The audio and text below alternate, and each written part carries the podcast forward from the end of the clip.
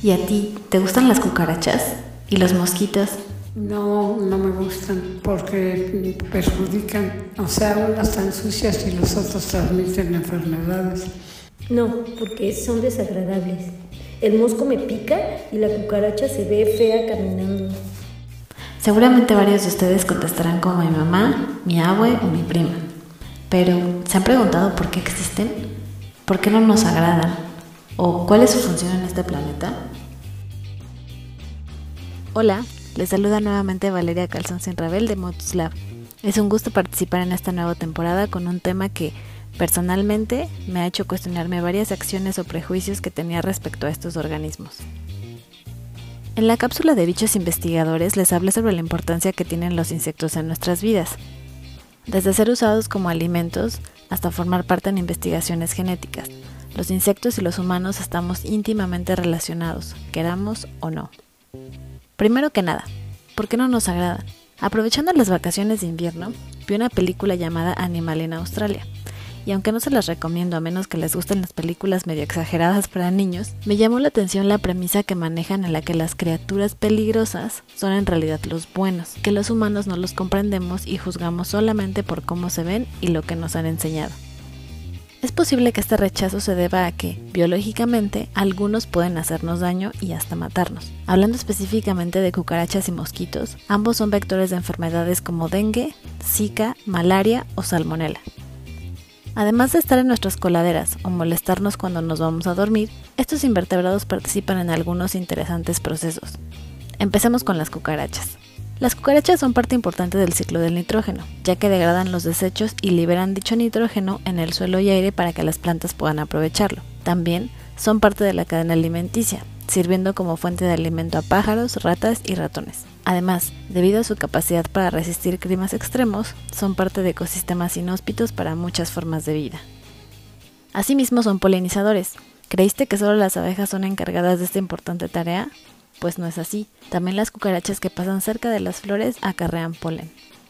Todas estas acciones nos generan beneficios indirectos y como buenos humanos que buscamos algo de beneficio propio, también les hemos dado aplicaciones más directas. En países como Madagascar se utilizan como mascotas y alimento gracias a su alto contenido de proteína. La cucaracha americana o roja se utiliza en pruebas neuronales de aprendizaje y memoria. Además, diversos laboratorios de robótica usan sus patas para mejorar el diseño de las prótesis, ya que son más fáciles de estudiar que otros organismos por los segmentos que tienen y su capacidad de soportar fuerzas de hasta 800 veces su peso. Bueno, bueno, ¿y qué hay de los mosquitos? Cuando son larvas, los mosquitos sirven como alimento para algunos animales acuáticos como peces, pájaros, murciélagos o ranas. Además, filtran materia orgánica acuática, la cual degradan el nitrógeno y otros nutrientes, alimentando también a las plantas de ese ecosistema. Cuando son adultos, los mosquitos machos se alimentan de néctar que encuentran en las flores, lo que los convierte en polinizadores al ir de flor en flor. Como beneficio directo, los mosquitos son utilizados en la medicina como modelos de estudio en laboratorios, donde sus pocos genes permiten poner a prueba diversas sustancias y su efecto en ellos. Como datos curiosos, 1. Solo 400 especies de las 3.500 que existen son capaces de transmitir enfermedades a los humanos. 2. Los mosquitos hembras nos pican porque buscan proteínas para que sus huevos se desarrollen, y como pueden poner huevos hasta tres veces durante su vida, tienen que alimentarse varias veces, imagínense. Entonces, si forman parte de los ciclos de la vida y del nitrógeno, ¿debemos evitar aplastarlos o pisarlos cuando los veamos? Pues no necesariamente. Y con esto no estoy promoviendo que mates a cualquier insecto que se te atraviese. ¿eh? Las cucarachas y mosquitos que están en tu casa no contribuyen a la ciencia o medicina y prefieren degradar un pedazo de pizza que materia orgánica en un parque, por lo que el nitrógeno que liberan tarda bastante en llegar al suelo para que sea aprovechado. ¿Tienes una plaga? De acuerdo, deshazte de ellos, pero solo de los organismos en tu casa. Si vas a acampar, no los molestes. Están en su casita y son parte importante del ecosistema. Si no existieran, claro, algunas enfermedades disminuirían, lo que haría que más humanos vivieran. Y aquí entra en otro conflicto. Esto, ¿qué tan bueno sería para el planeta?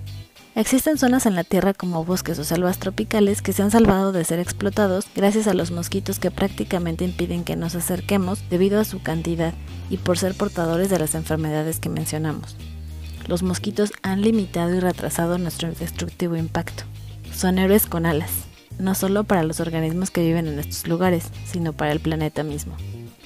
¿Serán entonces los mosquitos y las cucarachas el arma secreta de nuestro planeta para defenderse contra su mayor atacante, los humanos? Yo sigo deliberando. ¿Tú qué crees? ¿Te imaginabas todo lo que hacían estos insectos? Nos gustaría saber qué piensas. Escríbenos en nuestras redes sociales en Facebook, YouTube e Instagram como Colectivo Motus. Si quieres volver a escuchar esta cápsula, busca el podcast de Colectivo Motus en Spotify. Nos escuchamos en la siguiente. El podcast de Colectivo Motus es producido por Motus Lab. El guion y la voz fueron realizados por Valeria Calzón Sin Ravel, la edición de audio por Nadia Sea. Agradecimientos a Pedro Lobato y Christopher Cedillo por la revisión y comentarios del contenido.